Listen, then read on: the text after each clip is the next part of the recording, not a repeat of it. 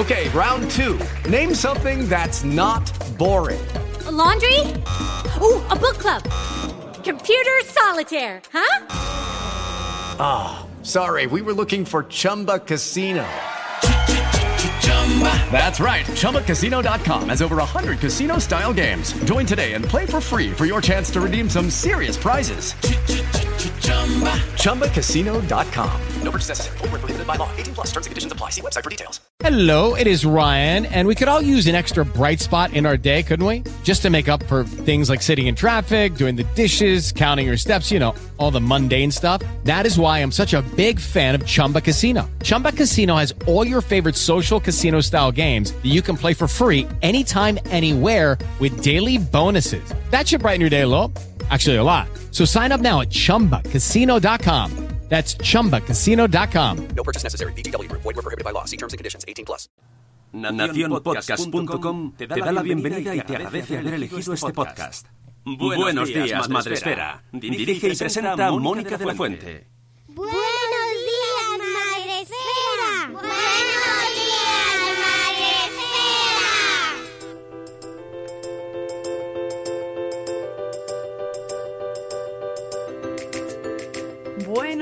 días, Madre Esfera. Hola amigos, buenos días, bienvenidos un día más al podcast de la comunidad de Madre Esfera. Hoy es eh, miércoles 2 de septiembre. Es que no me lo sé, tengo que mirar de manera... Esto es, es, obligatorio, tengo que mirar el calendario porque mm, mira que me eh, esto de trabajar es lo que tiene, que te tienes que aprender ya saber en qué día estás, pero se me va. No, eh, no sé cómo lo está viviendo el día de hoy nuestra invitada, eh, nuestra querida amiga Cristina de Tres con las maletas a cuestas, de si sabes el día en el que vivimos.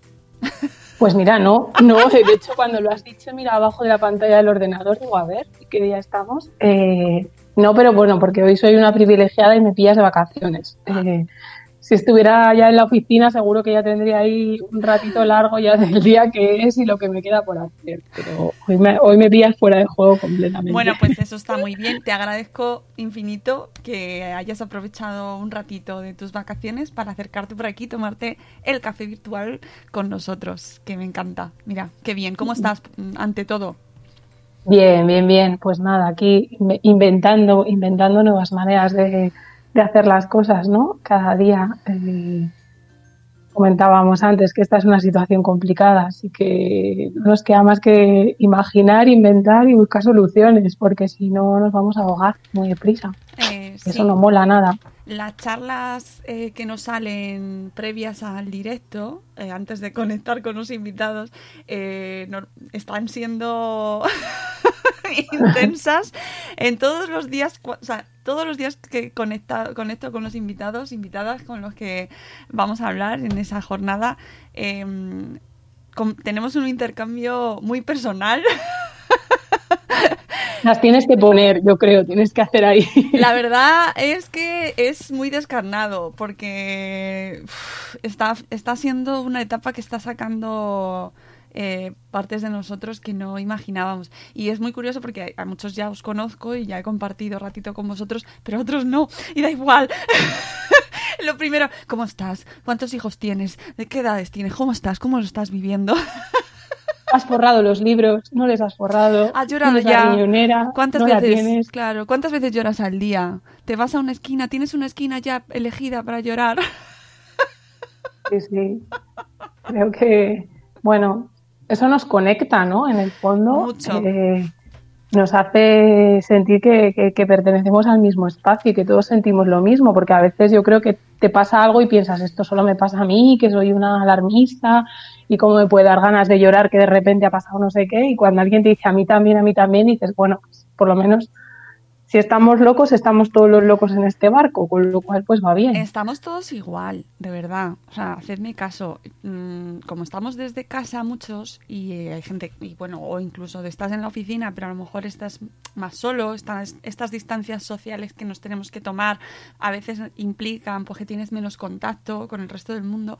A veces hace pensar que estamos en una realidad única, pero no, yo creo que compartimos eh, mm, padeceres y, ansiedades múltiples y más con lo que se nos está acercando, que es esta, mm, este hashtag vuelta al cole que a mí me está quitando años de vida. Yo me siento muy mayor. Sí, no me, no me extraña. Es que este hashtag es muy duro.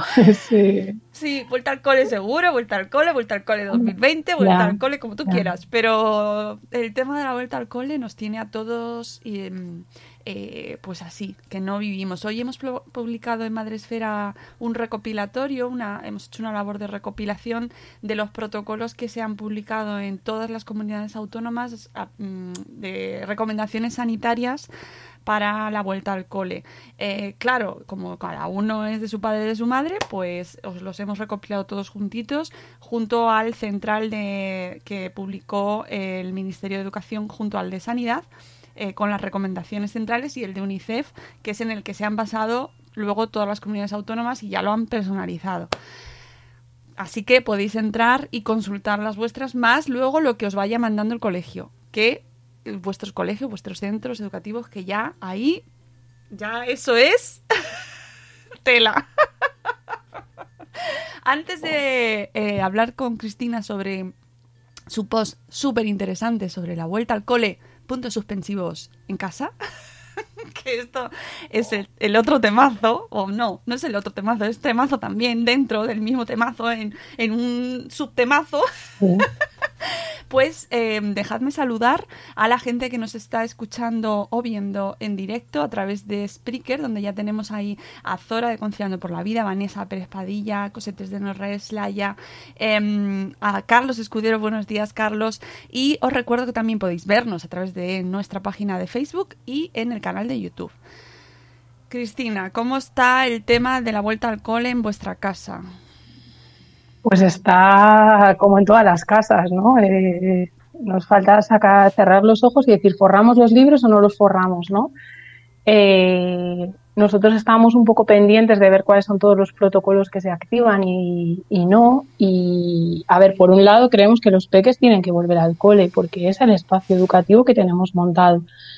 Eh, también es verdad que creemos que tendríamos, que tendríamos que aprovechar este momento para hacer reflexiones educativas, cambiar el modelo y demás, y que hemos tenido seis meses para hacerlo y que la verdad es que se ha hecho entre poco y nada a nivel institucional.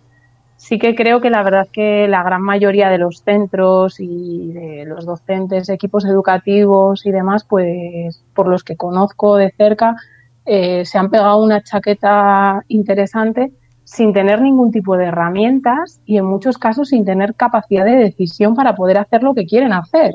Con lo cual, al final también es muy duro y muy frustrante. Y sin olvidarnos de que esa gente también tiene sus familias y tiene sus problemas. Entonces, eh, yo creo que sí que hace falta hacerle un giro institucional muy grande a nivel de reflexión educativa y, y de darnos cuenta que la, la, infancia y los niños y la educación tiene que estar en el centro y no tiene que ser una solución a 27 de agosto, sino que es que lo que eduquemos hoy van a ser las personas que se van a enfrentar el día de mañana a las pandemias, a las situaciones de crisis, a la investigación en este país y es lo que tenemos que apostar ahora. Lo que pasa que, claro, esa mirada de apuesta de a 20 años, pues generalmente, y así de crudo lo digo, no gusta en política, porque ponemos miradas muchísimo más cortas, ¿no? Entonces, en nuestra casa, ¿qué vamos a hacer? Eh, nosotros queremos que, el pirata vaya al cole, eh, por eso, porque es el espacio de educación. Ahora bien, si no hay garantías tanto sanitarias como emocionales suficientes, nos planteamos la opción de hacer un cole en casa. Ya lo hicimos durante seis meses y ha salido bien. Y de hecho hay muchas propuestas. Eh, ayer eh, o antes de ayer hablabais con, antes de ayer con Gema de Flexi Educativa eh, y hay muchas familias que durante mucho tiempo han hecho homeschooling, wall schooling, unschooling y están funcionando. Y en España no está tan visto, pero tú te vas fuera Australia, Nueva Zelanda y todos esos modelos educativos funcionan. Es decir, no, no, no, estamos descubriendo América, que parece como que ahora estamos diciendo algo súper raro, pero, pero que no es así. O sea, se puede educar de muchas maneras. Y de todos modos, sí que creemos que aunque vaya al cole, algún rato vamos a tener de cole en casa, claro. porque no creamos que vayamos a ser los privilegiados del mundo, que no nos cierren nuestra clase, la clase de al lado, la clase de arriba o el propio centro escolar. En nuestro colegio son casi 800 alumnos que van desde infantil hasta FP. Eh, sí que es verdad que es un espacio muy grande, pero eh, yo el otro día, que soy de matemáticas, ya sabéis, me puse a hacer un cálculo pequeño. Digo, si necesitamos las filas de 1,5 metros, o tiran la valla y se salen de calle, o no tenemos espacio para las filas. Entonces, ¿qué hacemos? Por mucho que escalonemos medidas, ¿no? Son niños, cinco veces. Decía otro profe, entre que se lavan las manos la primera vez y la segunda y la tercera, pues el niño en vez de alcohol va al baño, porque es que mm, en primaria siguen siendo pequeñitos. Secundaria, bueno, pues ya es diferente, ¿no? Pueden tener unos ritmos, pero también en secundaria entra que su principal intencionalidad es la sociabilización. Entonces, para ellos va a ser más importante coincidir en el baño con A o con B, persona, que, que ir a clases sociales o de historia o de matemáticas, porque es que es una necesidad que les surge de dentro. Y ahí es donde te digo que hay que combinar esa parte sanitaria y de seguridad que, la verdad, yo esta vez voy a ser muy poco agradable, pero que no se está cumpliendo y que no les están dando herramientas a los profesores. es que está eh, clarísimo. Eh, o sea, es que yo creo que no nos hemos bajado al pie de un aula, ¿no? O sea, en un aula de tercero, de cuarto de primaria, que pensamos que ya son mayores, eh, que también se les cae una mochila al suelo, que el profesor se tiene que acercar a corregir algo, que necesitamos que haya un contacto y una vinculación emocional para poder aprender, porque es que si no nos vamos a cargar lo poco que hemos eh, avanzado hasta ahora, ¿no?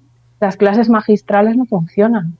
Entonces, ¿qué llevamos a los niños en realidad a una guardería mientras nosotros trabajamos porque no tenemos dónde dejarlos? Si ese es el modelo educativo que queremos. Porque ya garantizo que eso no funciona. O sea, profesor arriba, mascarilla, máscara, niños sentados en sus mesas, clase de la planta y del ciclo del agua por enésima vez, no funciona. Si perdemos la vinculación emocional porque no tenemos garantía sanitaria y no sabemos cómo hacer un tratamiento emocional para los niños, ¿en qué queda el colegio?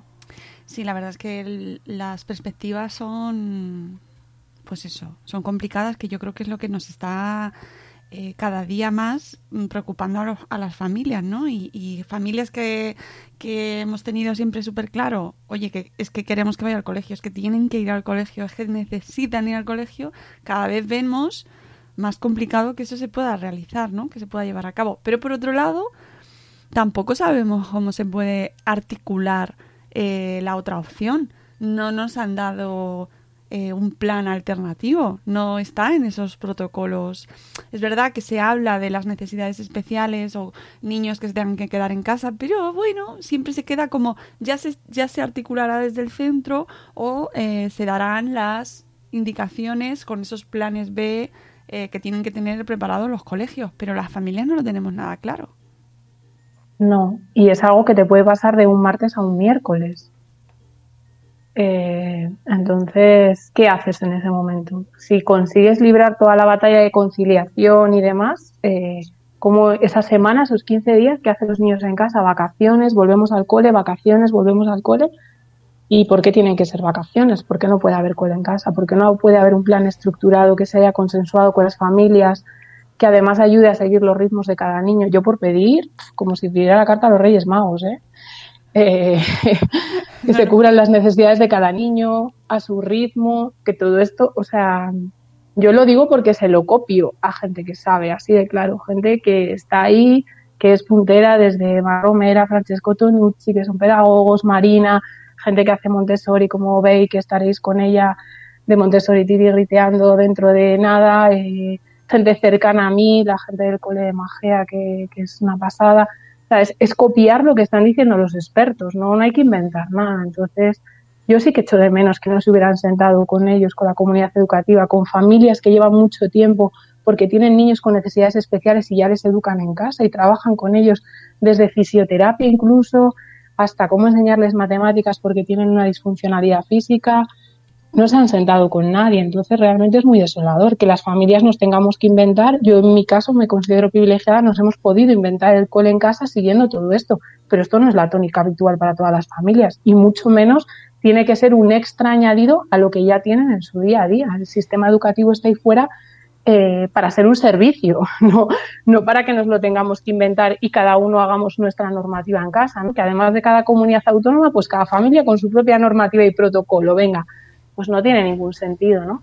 Pero bueno, si hay alguien que se lo tiene que inventar, pues, pues puede copiar el nuestro, ¿no? Y nosotros hemos copiado a otros, ¿eh? No, no creáis que hemos inventado nada, hemos ido copiando de toda la gente que hace well schooling and schooling, que está por ahí, que está en redes, que es súper generosa y te deja materiales, eh, porque en el fondo las redes lo bueno que tienen es que son, son muy abiertas y son generosas y yo creo que de todos la mayoría compartimos lo, lo poco que sabemos, ¿no? Eh, justo ayer compartió Catherine Lecuyer, que por cierto viene mañana al podcast, así que sí, no os lo perdáis. Mañana vamos a hablar sobre el protocolo, no, protocolo no, una petición, eh, una declaración sobre eh, las tecnologías aplicadas a la educación y las políticas educativas durante la pandemia. Un manifiesto que han, han firmado, bueno, pues multitud de expertos donde también se ha incluido eh, Catherine y, y bueno, vamos a hablar de los efectos no tan positivos de la tecnología que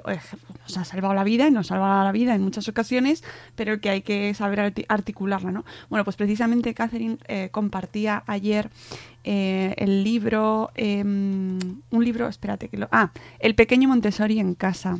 Eh, decía, algunos me habéis preguntado si se podía hacer homeschooling. Pues para los padres que tienen tiempo y que no quieren mandar a sus pequeños de 0 a 3 a la guardería, aquí tenéis un tesoro de hoja de ruta que me pareció muy interesante. La autora es Simone Davis. O sea que para la gente que nos está escuchando, de 0 a 3, ahí tenéis material muy interesante. En vuestro caso, Cristina, ¿qué os habéis eh, planteado en este cole en casa? Pues ya te digo que nosotros en principio va a ir al cole, pero eh, ¿qué nos hemos planteado? Pues mira, hace ya tres, dos meses, en julio, que compramos los libros, eh, nos les estudiamos, les cruzamos con la parte curricular, nos les estudiamos, digo que estuvimos mirando el índice que tenía cada tema, yo soy muy cuadriculada, me hice un esquema de cada una de las asignaturas, eh, lo crucé con el currículo de Castilla y León, porque la mayoría del currículo se repite, ¿no? Entonces, en la planta tú la estudias en primero de primaria, en segundo de primaria, en tercero de primaria, en cuarto de primaria, ¿no? Y, y claro, en quinto de primaria, tú imagínate, los niños ya van a decir la planta otra vez, ¿no? Entonces, nosotros todo lo que van a estudiar luego, lo que va a estudiar luego en tercero, en cuarto, en quinto, eh, nos lo hemos fusilado. No nos hace falta aprenderlo ahora, porque que lo mismo me da que este año aprendas la hoja y la raíz, y al año que viene la hoja, la semilla y la raíz, y al siguiente la hoja, la semilla, la raíz y los frutos, eh, eso va fuera.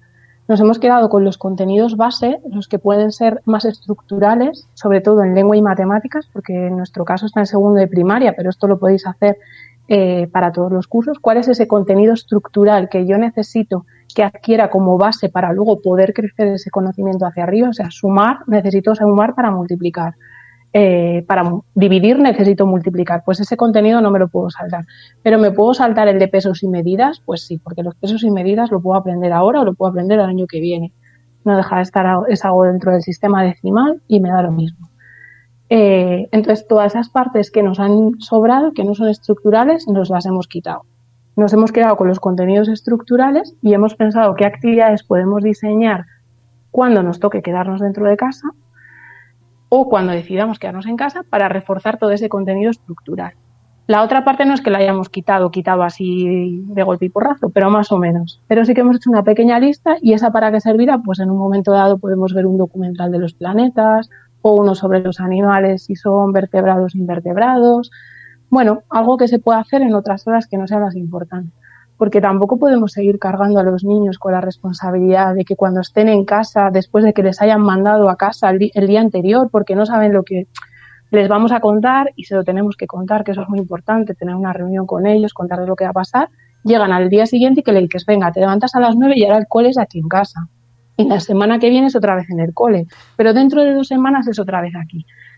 A ver, mm, los niños son personas, o sea, es que parece que se nos olvida. A nadie de nosotros nos gustaría que yo llegara a la oficina y me dijera a mi jefe, ahora te vas allí enfrente a tu mesa, espera que me coloco. No, no, no, espérate un momento, la semana que viene te vas al otro edificio de allí y tienes otro modelo completamente diferente con otra circunstancia. Es más, hoy estoy yo, pero mañana está la abuela, pasado mañana viene una chica que hemos contratado.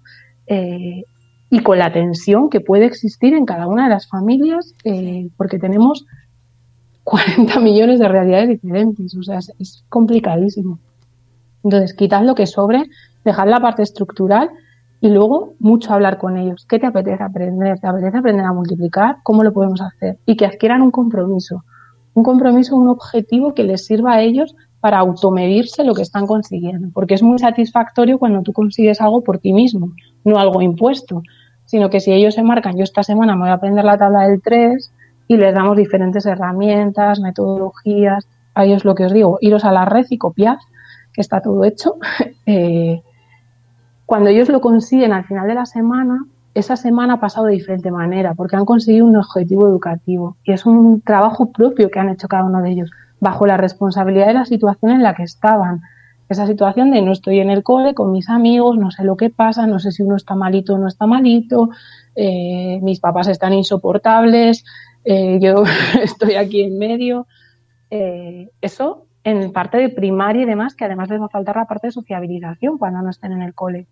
En secundaria todavía necesitamos mucha más claridad con ellos, porque esa parte de relación social es que están en esa fase neurológica donde lo que piden es su grupo social. Entonces, cuando decimos este adolescente me está sacando de quicio, es que no está haciendo otra cosa que lo que su cuerpo le está pidiendo por dentro. Ahí ya me parece todavía más complicado. Yo no sé qué me inventaría si, si, si Juan estuviera en esa edad, ¿no? Pero, pero creo que ahí también tenemos que cambiar esa mirada. Y de hecho, eh, precisamente, yo no sé en el resto de comunidades, eh, eh, no sé en qué escenario está empezando cada una, también están cambiando, están retrasando fechas, o sea, esto, eh, todo esto va cambiando minuto a minuto.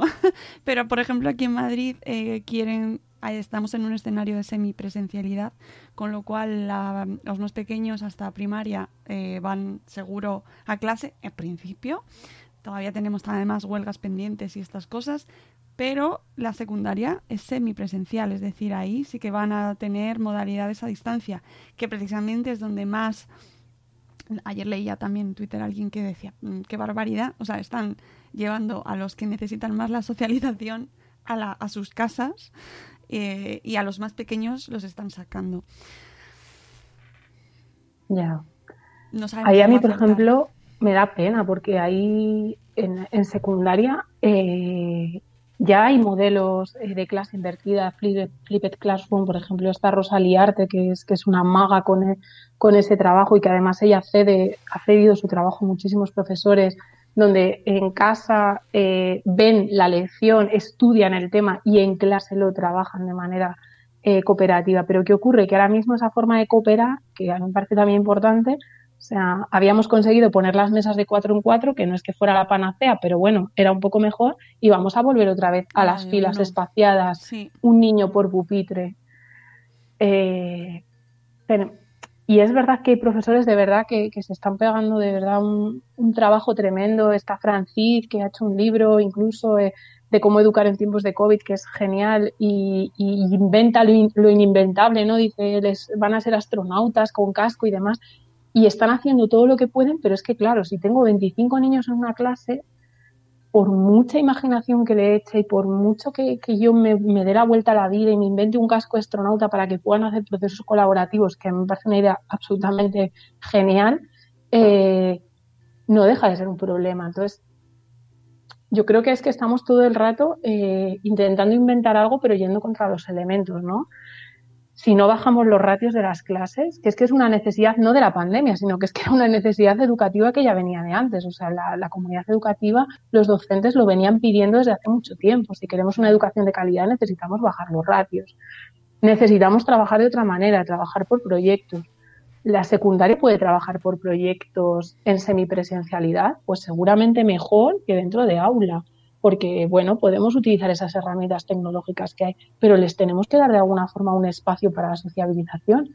Entonces, con 25 no, igual con 10, bueno, podemos dimensionarles en una clase, podemos ver cómo hacerlo, son mucho más eh, responsables a la hora de utilizar una mascarilla, porque los niños pequeños, si casi nosotros los adultos pasamos todo el día así, que yo un día lo intenté y dije, Dios, es que me tengo que dar las manos una a la otra, ¿no? Pues los pequeños, me reía el otro día de un chiste que decía, eh, pero esta mascarilla es la tuya y dice, no, se la he cambiado a fulanito porque me gustaba más la suya. Esto va a ser una realidad.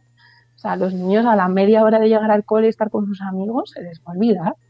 No van a tener todo el rato no toques, no hagas, no no sé qué, porque tampoco les hemos educado en que adquieran esa responsabilidad. Se la hemos ido marcando por la velocidad de los tiempos, porque lo hemos hecho lo mejor que hemos podido, ¿no? Entonces, ¿qué vamos a hacer, no? A mí es que tengo tantas dudas. El post es como una duda tras otra, tras otra, tras otra. Sí. Y... Y, son dudas que compartimos. Es decir, eh, me gusta mucho la conclusión del final cuando dices que traes más preguntas que respuestas, pero es que realmente eh, son las preguntas que todos nos hacemos, con las que nos levantamos, luego nos acostamos con más aún, porque nos van dando más noticias. Ahora nos dicen, oye, que os vamos a escalonar las entradas. Fenomenal pero eh, no tenemos flexibilidad en las eh, jornadas laborales porque ya nos han dicho que nos busquemos la vida. Con tema conciliación, claro. es, un pastel. Entonces ya te acuestas con más ansiedad aún porque es verdad que tienes la información, pero madre mía, lo que te está diciendo la información es que esto no lo vamos a poder sacar así como así, ¿no? Eh, mm, y, y, claro, y al final dices, bueno, el bien menor del menor, o sea, el bien absoluto, el bien, lo, más importante es el bien del menor, lo más importante es que tengan acceso a esa socialización, que puedan ir a sus coles. ¿Qué va a suponer eso para nosotros? ¿O qué va a suponer quedarnos en casa? ¿Quién se va a poder quedar en casa? Que esa sería una cuestión fundamental, ¿no? Para poder entrar en tu post y decir, vale, ¿cómo lo hago en casa? Primero me tengo que poder quedar en casa. A ver, sí que es cierto que, nosotros creemos que los niños pueden aprender de manera autodidacta, entrecomilladamente, ¿eh? y lo remal. Ningún niño, ninguno, niño ni niña, personita pequeña, eh, va a decir, venga, por iniciativa propia quiero aprenderlo todo sobre las plantas y va a coger y se va a organizar su proyecto. Eso no existe, ¿vale?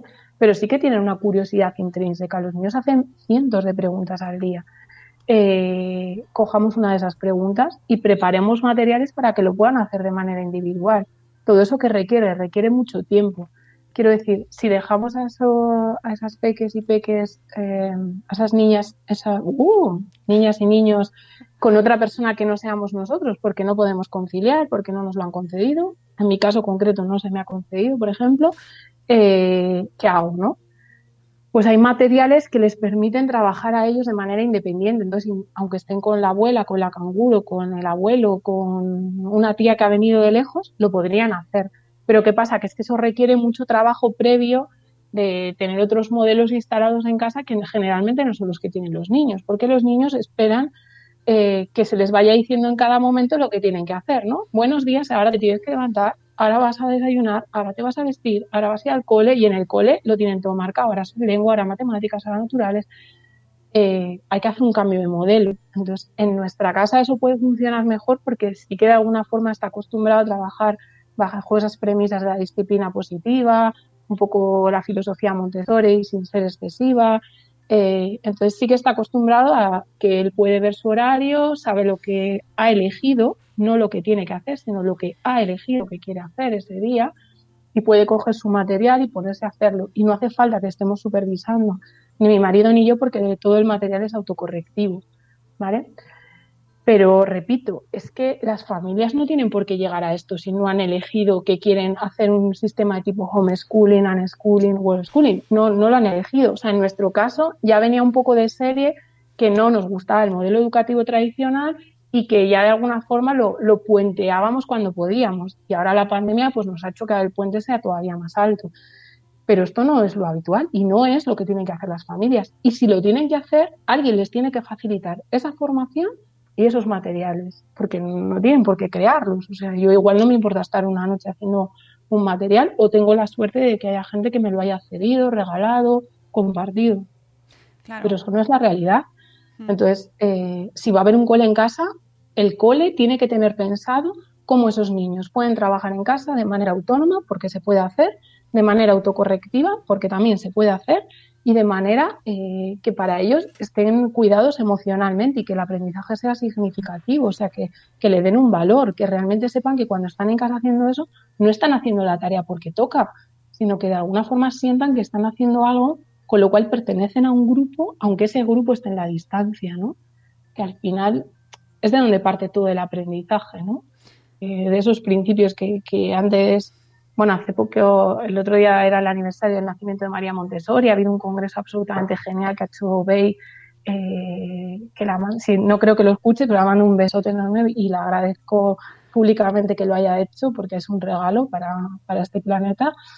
Y ahí había un montón de información, pero es que las familias si no quieren, no tienen por qué tener esa carga, porque tenemos un sistema educativo propio. Si no lo tuviéramos, pues sería nuestra responsabilidad. Entonces no podemos cargarnos con toda la responsabilidad de haz el sistema educativo, búscate la vida para conciliar, búscate la vida para flexibilidad, y si no, pues renuncias. Y si renuncias, pues ¿quién suele hacerlo? Vamos a decirlo claramente. Sí, sí. Pues la M. pues nosotras. Las madres. Perdón, ¿eh? es que se me ha enrollado el cable eh, como la vida, ¿no? Se me ha enrollado yo todo este tema. Eso es una señal. Es una señal absoluta, pero es que, eh, como bien dices, esto mm, debería ser para todo el mundo estar, porque al final, y lo llevamos diciendo todos estos, estos días, eh, es un derecho que tengan esa educación, es un derecho para todos, es una, un elemento unificador, democratizador ¿no? de, que, de, la sociedad, que todos tengan derecho a una educación digna.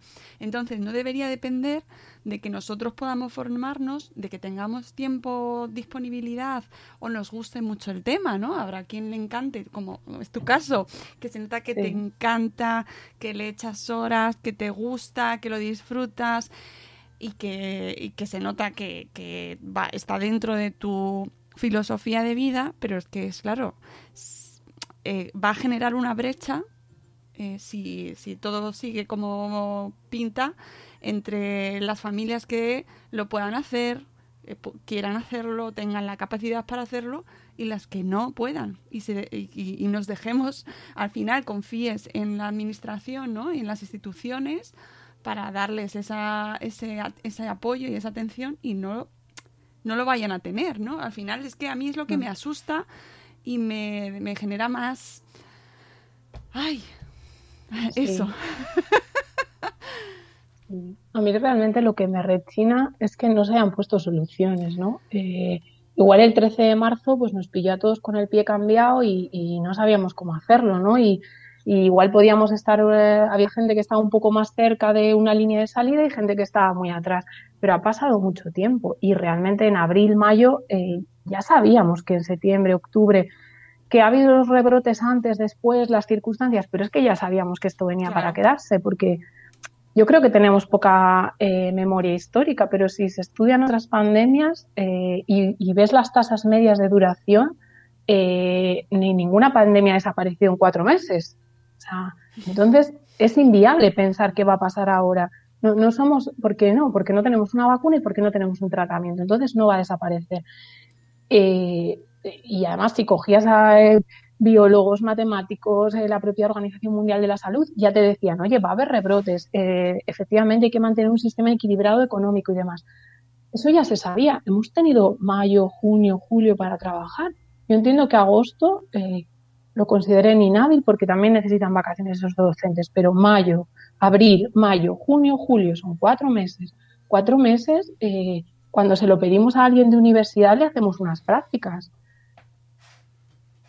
Es tiempo suficiente, ¿vale? Lo estaban con eh, los docentes estaban con los sistemas de clase, pero más arriba, yo estoy pensando en más arriba. Eh, no se pidieron espacios públicos para dimensionar clases. Por ejemplo, en nuestra ciudad, ya sabéis que soy de Burgos, hay muchísimos espacios públicos, incluso dotaciones del ejército, del Ministerio de Defensa, que están vacías, vacías completamente. Yo no sé si se pueden utilizar o no, quizás no se puedan utilizar. Y en otras ciudades igual tampoco, pero yo creo que hay en muchos sitios que se pueden buscar espacios públicos para doblar, desdoblar aulas. Vale, no tenemos profesores y no tenemos dinero. ¿Qué podemos hacer? Tenemos estudiantes de magisterio y de educación infantil y de secundaria opositando. Eh, igual hay gente que quiere hacer práctica en aula cambiada por asignaturas. Porque si tú quieres ser profesor, qué mejor experiencia que estar en aula. Lo que sí que tenemos que hacer es garantizarles sanitariamente que van a estar protegidos. Pero bueno, ya estamos bajando de 25 alumnos a 10. Les estamos dando un espacio público que quizás sea más amplio. Podemos utilizar las instalaciones exteriores, parques, jardines. Es que al aire libre se aprende mucho mejor. Hmm. Eh, entonces viene la pregunta de, es que hace frío, ¿no? O llueve. Bueno, pero el otro día ponía una frase que, que me encantó de, de Amphia Kids, que, que es una, eh, que son otros cracks de, de la red, que decía que hay un dicho finlandés que dice eh, que no hay mal tiempo sino mal equipamiento. Y eso es verdad. Hay muchas escuelas bosque, escuelas de pedagogías activas, que cuando llueve los niños también salen al patio, ¿no? Eh, bueno, pues, pues vamos a tratar de hacerlo. Que igual en Burgos efectivamente nieva y hace muchos días frío y entonces no se pueden utilizar tanto los espacios públicos. Pues igual en, Burgos no, pero en Andalucía seguramente sí. Entonces vamos a ir dando soluciones porque si no damos ninguna no avanzamos. Hay muchísimos profesores seguro que están eh, opositando que les encantaría poder conseguir puntos para una oposición dando clases gratuitamente, pues igual gratis, gratis, ¿no? Pero con un pequeño coste, porque de estar en tu casa sin hacer nada a poder estar en aula viviendo esa experiencia, igual, eh, no sé, vamos a buscar qué, qué poder dar a cambio, ¿no? Si les das puntos para una oposición, en realidad les estás dando dinero, cuidado, porque es un intercambio, ¿no? Es un win-win. Esto pensando que no haya dinero, porque vamos a ponernos en el lado más horrible del mundo. Eh, ¿Necesitamos libros o necesitamos materiales? Porque igual podemos hablar con las editoriales, de hecho, Santillana tiene un proyecto precioso de la escuela que viene. Eh, igual en vez de imprimir libros, pueden hacer una dotación de esos materiales autocorrectivos que los conocen perfectamente las editoriales y muchas están en la línea para sacarlo, pero están esperando a ver qué pasa. Y entonces yo en vez de comprar los libros de mi niño, pues compro materiales para aula y entonces ya estoy dotándolos con esas herramientas colaborativas eh, que por solo su dimensionamiento permiten una distancia espacial. O sea, creo que no hemos buscado soluciones y seguro, y estas se me ocurren a mí hablando con una mamá, con otra, con otra, con otra, yo estoy segura que si hubiéramos sentado en una mesa, eso, pues a, a una Marromera, a un Francesco Tonucci, a Bey, a Marisa Moya, a los equipos directivos de los coles, a Ana Rivillaga, que está en una escuela pública, eh, que hablaba también el otro día en el Congreso, eh, Mendigoiti, que es una escuela pública de Pamplona y que han inventado lo inimventable, estoy segura de que esa gente hubiera aportado soluciones creativas con bajo coste que nos podrían dar solución a las familias y por lo menos muchas más garantías que, que respuestas como estoy seguro de que nadie va a llevar a sus hijos con fiebre al colegio. Pues Bueno. claro que nadie quiere llevar a sus hijos con fiebre al colegio, obviamente, pero ¿qué solución alternativa le estás dando?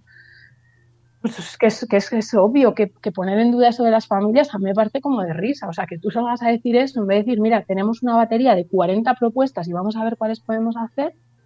No sé, a mí, de verdad, o yo vivo en otro planeta, que puede ser, ¿no? Yo a veces que digo que tengo bastante unicornios por aquí fuera, o me da mucha pena que no se hayan buscado soluciones, soluciones consensuadas con toda la comunidad educativa. Y seguro que las familias habían puesto de su parte. Habrá familias que decían no llevar a los niños al cole, pues genial, bajamos el ratio, pues vamos a facilitarles esa formación Claro. educativa, eh, vamos a darles asistencia online a esas familias de, oye, ¿cómo puedo hacer esto de matemáticas? ¿Puedo hacer un curso de matemáticas online? Porque ya que yo no llevo a mi niño al cole y contribuyo a la comunidad en este momento, eh, dame algo a cambio, ¿no? y hay muchísimas herramientas que son de cero coste. O sea, siempre pensamos en, pues ponemos 40.000 profesores, tanto, tanto, uy, no me salen las cuentas, se acabó. Eh, no puede ser. Claro, y que sobre todo la gente que, que quiere hacer el cole en casa sin tener que dedicarse eh, a ello de manera exclusiva, tenga herramientas mm, para poder hacerlo de una manera pues digna, ¿no? Y que, que no se queden los niños, a- mm, porque es que realmente no hay un plan articulado a todos estos niños que el día que nos pongan en cuarentena y que se tengan que quedar en casa, ¿qué se va a hacer? ¿Se va a continuar lo que se está haciendo en clase? Porque eso también es cole en casa. Sí, claro, pues era página 17, ejercicio 5, 6 y 7, página 18, ejercicio 8, 9 y 10. Pero volvemos a esa brecha. Habrá papás que puedan acompañar a sus niños por su formación y no tengan ningún problema en ayudarle a hacer esa página de mates y habrá papás y mamás que no puedan. Porque no es su formación educativa, porque tienen otro tipo de trabajo, porque trabajan a turnos, por, por 40 realidades diferentes. Y eso se ha notado, o sea, no- nosotros hemos notado eh, la brecha en gente cercana a nosotros, gente que digamos que ha salvado la casa como ha podido y, y ha ido terminando las cosas como ha podido y, mm, y ya está, porque es que no todo el mundo igual dispone de tres equipos en su casa con una impresora y todo el material del mundo. O sea, Esto es una realidad. Entonces, ¿qué alternativa le das a esa gente? Hmm. Sí, efectivamente. Vosotros habéis hablado. ¿O qué formación? Claro, que for- Porque tampoco se ha ofrecido formación. Eh, nada. Y, y además que pensamos en, en los padres, pero eh, no todos los niños están, se quedan con los padres en estas situaciones. Antes hablábamos de, pues eso, si contratas a alguien, si es que se puede. Eh, Sí. em, los abuelos van a, o sea, no va a quedar más remedio en muchísimas casas de tirar de los abuelos cuando no se debería. Pero es que a ver, ¿qué se hace? Es que se nos pone en una situación en la cual te obliga a elegir cómo atienden esos abuelos esta, esta situación del cole en casa. Es que, ¿qué les damos? Claro, pues al final les cargas con una responsabilidad que es la de que va a llegar el niño con su mochila y le, y le vamos a decir al abuelo, oye, a pre- mm, que tiene que hacer la tarea de matemáticas y la de naturales, ¿vale? Le sientas aquí en la mesa del salón y le tienes aquí toda la mañana hasta que la acabe. Y los abuelos son abuelos. En un momento fueron padres y madres, entonces pues se acordarán y le dirán, pues hasta que no acabes el ejercicio no te levantas de la mesa. O eh, le dirán, te pongo un bocadillo de nocillas y lo acabas. En cualquier caso, estaremos educando de una forma muy manipulativa, eh, que, que en este momento no vamos a entrar a jugar si es buena o mala, sino que es que es una educación de batalla. ¿Y qué ocurrirá? Pues que habrá niños que acaben la tarea y digan, ¿lo has acabado? Sí. ¿Está bien o mal? No lo sabemos. Eh, La hemos acabado, cerramos el libro y ya está, ¿no? Bueno, y Eh, hemos acabado. pero es que es una responsabilidad que no tienen por qué tomar Claro. eh, las abuelas y abuelos. Y sobre todo que cuando llevamos a sus niños, además, les estamos poniendo en riesgo, porque si han cerrado esa clase por cuarentena, es porque puede haber un posible brote. Si hay un posible brote, se lo llevo a casa de los abuelos que, y abuelas, que es el mejor lugar del mundo para poner un brote, ¿sabes? Eh, Y ojo, porque... que ahí Aquí en Burgos hay academias que van a abrir por la mañana, academias que dan extraescolares por la tarde. Eh, están pensándose en abrir por la mañana eh, cuando cierren, pues para dar ese servicio. Pero volvemos a que eso es un tema económico, Claro, ¿quién que lo va poder pagar. pagar? Que no, otra vez, no todas las familias ni querrán ni podrán. Eh, entonces, esas alternativas, o sea, son alternativas que me parece que si hubiéramos pensado mejor cómo hacer la vuelta al cole de una manera segura y con medidas, y lo hubiéramos combinado con medidas de conciliación y flexibilidad, igual estaríamos en un escenario diferente donde ya tendríamos casos puntuales, que siempre los va a haber, Sí. nunca llueve a gusto de todos, pero casos puntuales siempre son más fáciles de resolver a través de los centros. Y luego a mí algo que me da mucha pena es que hay una plataforma eh, propia de, de la administración, que yo creo que se está hablando muy poquito de ella, eh, para educación a distancia, que cubre desde la primaria a la secundaria. Eh, igual se podía haber explotado esa plataforma, porque hay muchas familias, familias viajeras, de hecho, que yo conozco, eh, que, han, que sus niños aprenden así. Y ahí está esa plataforma. Sí, y se ha explotado muy poco. Igual hay familias que quieren flexibilizar y es la forma de utilizarla, porque tienen tutores a distancia. O sea, es otro modelo, ¿no? Pero bueno, ahí está también, es Y una ese- vía. Claro, ese trabajo está hecho, eh, está montado, está, esa estructura está en marcha y funcionando y no, la verdad es que muchísimo, vamos, la mayoría no la conocíamos porque no nos ha hecho No. falta.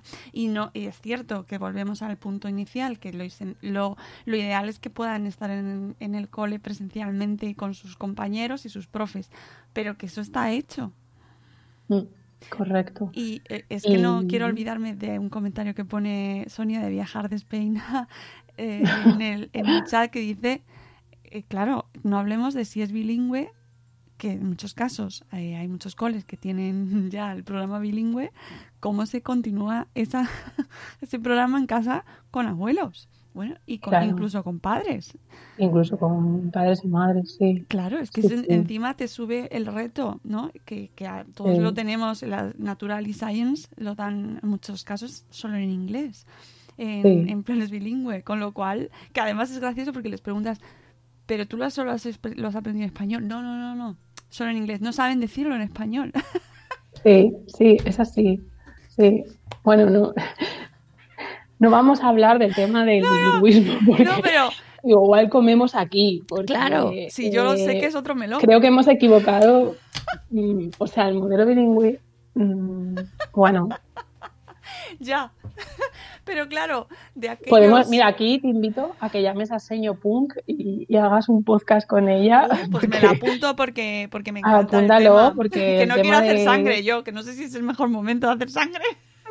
Bueno, eh, a mí en re- yo la conclusión que saco de todo esto es que cuando hay tantas preguntas y tan pocas respuestas es por lo que lo que falla es la estructura de base del modelo educativo que teníamos. Si hubiéramos tenido un modelo educativo lo suficientemente fuerte, como en otros países que siempre ponemos de ejemplo, los nórdicos, ya pues que los nórdicos tienen otro modelo educativo, también tienen otra cultura, no nos podemos comparar con ellos, tenemos que crear el nuestro propio, porque lo que puede funcionar allí, aquí no funciona. Eh, y al revés, ¿no?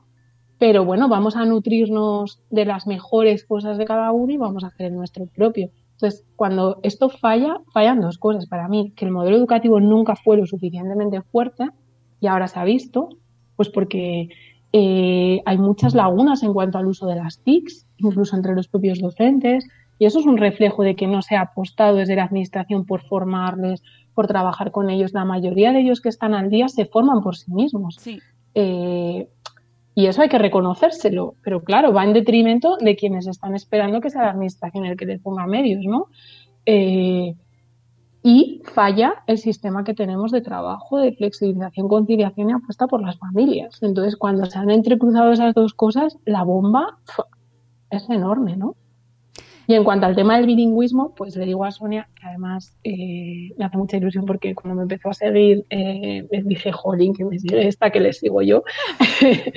y, me hizo mucha ilusión eh, que también hay soluciones eh, creativas en casa para el tema del bilingüismo, para que los niños puedan seguir trabajando, pero otra vez requiere de ese esfuerzo de montar materiales autocorrectivos, utilizar puzzles de frases y sentencias en inglés, ver muchos documentales y sobre todo eh, que hay academias eh, extranjeras en Inglaterra y demás con las que puedes contactar para que te hagan ellos el seguimiento educativo de los niños. Pero claro, a golpe de o dinero o tiempo. O sea, no hay otra. Entonces, ¿está al alcance de todas las familias que iban a unos niños, niñas y niños al colegio bilingüe? No.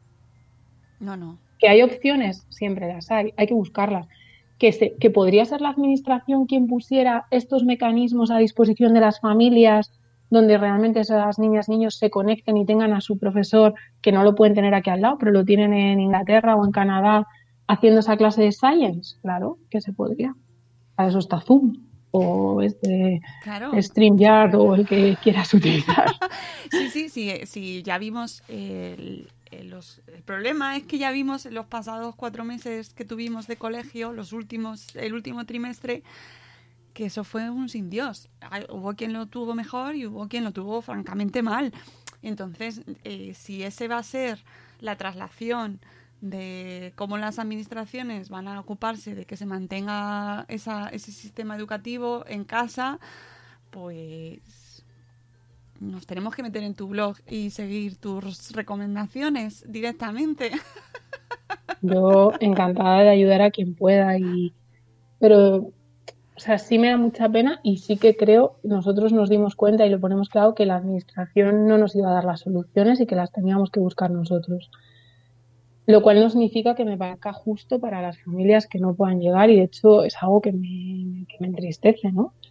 Eh, que en nuestro caso podemos, que nos podéis seguir, que podéis hacer esos materiales y que los materiales ni son costosos ni requieren nada, están ahí fuera generalmente, o sea, solo tienes que, que utilizar eh, papel higiénico, rollos de papel higiénico acabados, tapones, eh, pajitas, eh, granos de arroz, o sea, está todo ahí, solo necesitas tiempo y, y, y copiar, copiar a la gente que sabe. Pero Mm. claro, eso requiere eh, formación y autoformación. ¿no? Mucha, muchísima. Y ganas y, y creatividad, porque leo en, en el post eh, con el que, em, bueno, y que, que ha sido la excusa para traerte al programa, que es el que, en el que nos cuentas cómo afrontas esta, esta eh, clase en, en casa, esta- este cole en casa, por ejemplo, eh, cómo dais el nombre a las diferentes asignaturas, ¿no? Un cambio que me parece muy significativo de la actitud, ¿no? De decir, de, en vez de mates, ciencias sociales, eh, lo que sea, pues los nombres que le ponéis, ¿no? Sí. No. Sí, nosotros empezamos la mañana con, o empezábamos o empezaremos, ya no lo sé, eh, con Buenos días cuento, ¿no? Eh, para introducir la parte de la lectura y, pensamos que el que alguien te diga buenos días es mucho más agradable que decir lectura. No, es como que no. Y los niños necesitan ese, ese afecto y esa sensación de pertenencia sobre todo. Y algo que es muy importante y que yo sí que os invito que podéis hacer es que esto no, no, tiene ningún coste, solo tiene el tiempo vuestro sentaros con las niñas y los niños a contarles lo que está pasando y a preguntarles cómo querrían ellos que fueran las cosas. Porque en muchas ocasiones nos dan unas ideas tan geniales que, que decimos, joder, como no lo he pensado, ¿no? Y en nuestro caso, eh, nosotros nos sentamos con, con Juan a preguntarle cómo quería que fueran las clases, porque le contamos la situación que había, que hay una responsabilidad que es la de trabajar y, estudiar, que porque esa es así, esa es innegable, pero que cómo lo podíamos hacer para que realmente él le gustara, ¿no? Y, es que su implicación fue total, porque le estás eh, demostrando que él suma dentro de la familia, o sea, que no, no, algo que me da mucha pena es que eh, estamos haciendo la vuelta al cole sin los niñas, sin las niñas y los niños. O sea, no les hemos preguntado. Eh, les preguntamos de vez en cuando, ¿tú quieres ir al cole? Sí, sí, quiero ir al cole, porque quiero estar con mis amigos. Ya, pero mira, cuando vayas a estar con tus amigos las cosas no van a ser como tú las tienes en tu impronta cerebral anterior. Ahora han cambiado y, va a ser así, así. Entonces, ¿cómo, crees que te puedes sentir cuando pase eso? Eh, ¿Cómo te apetecería aprender matemáticas aquí en casa? ¿Cómo te apetece aprender las multiplicaciones? ¿Te apetece hacerlo con las manos? Porque hay niños que te van a decir, yo con el lápiz porque me encanta escribir. Eh, no, yo prefiero con las manos, yo quiero una pizarra. Eh, a mí me gustaría hacerlo en la cocina sentado con la abuela porque es con la persona que voy a estar y porque me siento mucho más arropado. Cuando les preguntamos, ellos nos dan pistas y solo tenemos que irles acompañando, ¿no? Decía María Montessori que hay que seguir al niño, que yo esa frase tardé mucho tiempo en entenderla.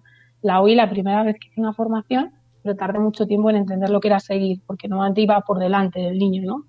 Y seguir al niño es justamente ir eh, a su lado y un poquito por detrás viendo su camino y acompañándolo. Y si les preguntamos, ellos nos van a decir, ¿te apetece que estos se llamen naturales? Pues igual en una casa al niño le apetece que se llamen naturales porque le gusta y en la mía no, porque nos gusta más eh, poner aprendiendo lo que nos rodea o descubre tu mundo o yo qué sé, no sé cómo lo llamaremos al año que viene, o, exploramos los bichos, ¿qué me pueden decir? Porque ahora mismo estamos a tope con los insectos y, ya está. Y luego te falta esa parte de decir, si el niño me dice exploramos los bichos, ¿cómo hago yo para meterle todo el tema curricular de naturales? Entonces ahí es donde te tienes que chapar el libro. A ver qué tiene el cuerpo humano, pero me ha pedido bichos. Pues ¿cuáles son las diferencias entre el cuerpo humano y el cuerpo de un bicho? Ah, pues ya lo puedo meter por ahí, ¿no? Eh, ¿Qué más tienen naturales? El ciclo del agua. Joder, ¿cómo se lo meto yo con los bichos? Pues tendré que pensar, eh, ¿les afecta a los bichos? ¿Saben nadar o no saben nadar? Oye, y si nadan en un charco, eh, cómo se ha hecho ese charco. Y ese charco ha venido de la lluvia y, entonces ya tengo el ciclo del agua, ¿no? Entonces ya lo puedo meter ahí. Eh, ¿Y qué más tengo en el tema de naturales? Tengo los alimentos. ¿Los insectos se comen o no se comen? Y si se comieran, ¿qué vitaminas tendrían o no las tendrían? ¿Y qué otras cosas se pueden comer? Entonces ya podría tirar de todo el tema de los alimentos. Y solamente con su intencionalidad de pregunta podemos montar cualquier estructura curricular que tengamos a nuestro alrededor eh, podríamos meter lengua leyendo, podríamos meter mate, eh, podríamos meter inglés, porque podríamos ver los documentales en inglés, podríamos meter sociales, estudiando en qué países está cada uno de los bichos, o cómo es la geografía que necesitan, o las capas de la Tierra, o, al final, a partir de cualquier pregunta, bueno, estoy dicho bichos porque me he inventado ahora, que no tenía preparado, pero pensemos otra, los planetas, pues hay agua en los planetas, hay ciclo del agua en Marte, y ya está. Y a ellos con preguntas que les interesan empiezan a tirar de la cuerda. Eh, Qué bien suena. Y hay muchas posibilidades. Suena Suena, suena es, es, fantástico, yo de verdad os lo digo, pero no quiero que alguien piense que no es complicado ni duro, ¿vale? No, porque yo alguna vez he caído en el error de ver materiales de estos y digo, ¡ay, qué bonito tal! Y de repente digo, ostras, que esto lleva tres horas, ¿sabes? De hacerse. Lleva mucho tiempo, pero es un recorrido absolutamente fascinante y, ver cómo ellos progresan en ese recorrido, nosotros no lo hemos visto con nuestro peque. ¿eh? Eh, para mí la lectura fue un caballo de batalla. Este niño no lee, porque no lee, porque no lee, porque no lee. Y a mí la cabeza me estallaba. Yo, mi hijo va a ser el único que no lee, no va a leer nunca. Y, y de repente empezó el cole en casa y con el Buenos Días Cuento y eligiendo el libro y con preguntas que eran ¿cuál ha sido tu frase favorita del libro? ¿Por qué se lo recomendarías a alguien en vez de quiénes son los personajes, tal, tal, tal? Eh, empezar a leer y ahora mismo es que digo, eh, no puede ser que este cambio haya sido en cuatro meses sin leer el burro berrea, bra, bra, bra, Es que eso es matador. Por favor, editoriales, quitad esos textos de los libros, no motivan. No, la verdad es que no. Yo tampoco entiendo muy bien ese sentido, pero es un gusto escucharte, eh, Chris. Ojalá existiese coordinación entre esas ideas maravillosas y luego la realidad escolar y que todo eso, esa traslación de los materiales y de los planes, luego se que habrá muchas familias que dirán eso, cómo luego cómo eso casa con el, el fin de curso, los boletines de notas, los exámenes, ¿no? Cómo casamos esas dos realidades y es que claro, ahí es donde está mucho meollo, ¿no? De la cuestión. Bueno, ahí vuelve a ser lo mismo. ¿Cómo queremos evaluar a los niños? Bueno, te, te, di a, una, a la seño punk para el tema del bilingüe, pero también te propongo que invites a Arancha Arroyo o a Ivone Valerdi, de Magea para que os expliquen cómo aplicar los principios de la, de la neurociencia y cómo poder hacer evaluar competencias realmente, que son las que queremos para nuestros niños, y casarlo con lo que dice la ley, porque lo que, di, lo que yo he dicho está ya en el currículum, solo que nos hemos acostumbrado a un sistema tradicional y pensamos que la única manera de medir es hacer un examen, pero no es así. Y ya hay muchísima documentación, hay muchísimas escuelas que funcionan de otra manera, así que te, te invito también a que, a que, a que hables con ellas porque os van a contar tan bonito, tan bonito que os lo vais a creer y, y vamos a conseguir que el camino de la educación sea ese. Pues me lo, me lo he apuntado, ¿eh? Porque... Ah, sí, genial. sí, sí, sí, sí, yo tomo notas, soy aplicada. Pues, eh, de verdad, eh, ellas tienen analizado cómo, cómo casar esa parte eh, de educar de otra manera con, con, lo que es la legislación, con lo que es la evaluación, con, con ese boletín de notas que hace falta para hacer un, un desarrollo formativo eh, y es que es perfectamente compatible. A ver, desde un cole en casa en mitad de una pandemia, pues no, porque esto es un poco sálvese quien pueda y te salvas un poquito mejor o un poquito peor, pero vamos, que yo también tengo el agua hasta aquí, no creáis que, que vamos así alegremente, no. Eh, pero que se puede, se puede. Pues con eso nos quedamos, no con lo del agua al cuello, ¿eh? no, con lo de que se puede. Porque se puede, se puede. Que es un gusto escucharte siempre, Cristina, de verdad, nos encanta. Eh, nos, nos dejas con, pues eso, con muy buen espíritu dentro de, esta, de este panorama tan confuso en el que vivimos.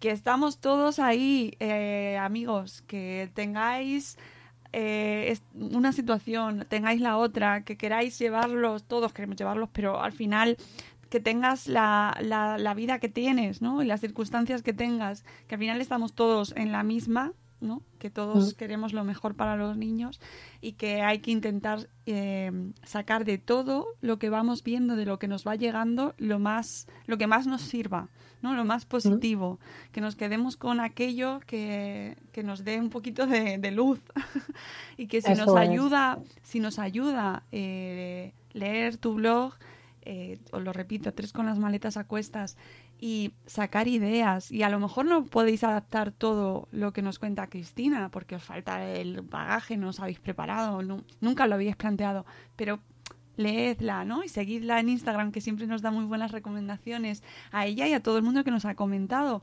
Eh, lo has comentado tú antes y lo, y lo, lo, repito. Eh, tenemos el próximo 19 de de septiembre un espacio Madre Espera que espero que nos acompañéis, que será online, con Bey de Tigriteando y con Nuria de nueve semanas eh, y un día, no, nueve meses y un día después, si no me equivoco. Que va, que va a ser maravilloso porque no solo va a ser sobre educación, sino en general sobre crianza. Hablemos sobre crianza en positivo, que nos viene muy bien ahora, en estos momentos en los que estamos iba a decir un taco, pero no lo quiero decir. o lo, lo seguís vosotros la frase, la completáis en casa, ¿vale? y la mandáis escrita. Nos la ponéis en el chat y 10 puntos. Que, que, necesitamos un poco de humor, un poquito de positividad y un poco de agarrarnos a, a, a mensajes que nos ayuden para seguir adelante porque no nos queda otra. Gracias, Cristina, mucha suerte. Gracias, gracias a ti y gracias a los que nos han escuchado y nada, culpas fuera y a por ello. Gracias a, gracias a ti por estar ahí, como siempre, y gracias a todos. Dicen, let it go, Mónica. ¡No! que tenemos niños en casa. gritadlo en casa, gritadlo en casa. Amigos, que os queremos mucho, que mañana volvemos, por favor, a las 10 de la mañana con Catherine Lecuyer, que, que mm, por favor, un honor y un lujo también tener aquí con nosotros a Catherine, así que mañana la escucharemos también ahí súper atentos porque, bueno, pues nos encanta hablar con ella, nos trae siempre un montón de reflexiones y nos hace pensar mucho, ¿no? Y activar también eh, ese espíritu crítico que tenemos que tener. Amigos, cuidaos mucho y participad en el carnaval de post de experiencias sobre la vuelta al cole. Contadnos qué estáis haciendo, cómo lo estáis afrontando, que aprendemos mucho, ¿veis? Leemos a Cristina y os leemos a todos. Así que participad. Y que volvemos mañana. Adiós, hasta luego, Mariano. Adiós. ¡Hasta mañana! ¡Hasta mañana!